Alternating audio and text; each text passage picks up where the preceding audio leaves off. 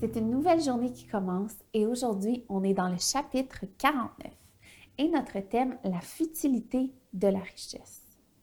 Écoutez ceci, vous, tous les peuples, prêtez l'oreille, vous, tous les habitants du monde, petits et grands, riches et pauvres. Ma bouche va faire entendre des paroles sages et mon cœur a des pensées pleines de bon sens. J'écoute les proverbes, j'explique mon énigme au son de la harpe. Pourquoi aurais-je peur quand vient le malheur lorsque je suis entouré par la méchanceté de mes adversaires? Ils ont confiance en leurs biens et se vantent de leur grande richesse, mais ils ne peuvent se racheter l'un l'autre ni donner à Dieu le prix de leur rançon. Le rachat de leur âme est cher et n'aura jamais lieu. Ils ne vivront pas toujours, ils n'éviteront pas la tombe, car ils verront bien les sages meurent, l'homme stupide et l'idiot disparaissent aussi, et ils laissent leurs biens à d'autres.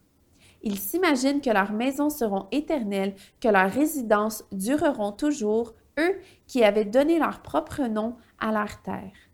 Mais l'homme qui est honoré ne dure pas. Il ressemble aux bêtes qu'on extermine.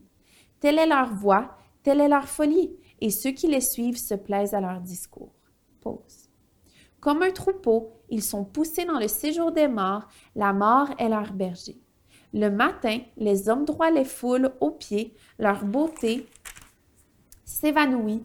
Le le séjour des morts est leur demeure. Mais Dieu rachètera mon âme du séjour des morts, oui, il me prendra. Pause. Ne sois pas dans la crainte parce qu'un homme s'enrichit, parce que les trésors de sa maison augmentent, car il n'emporte rien en mourant, ses trésors ne le suivront pas.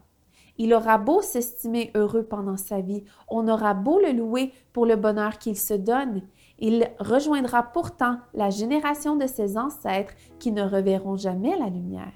L'homme qui est honoré mais qui n'a pas d'intelligence ressemble aux bêtes qu'on extermine. Je vous souhaite une super belle journée.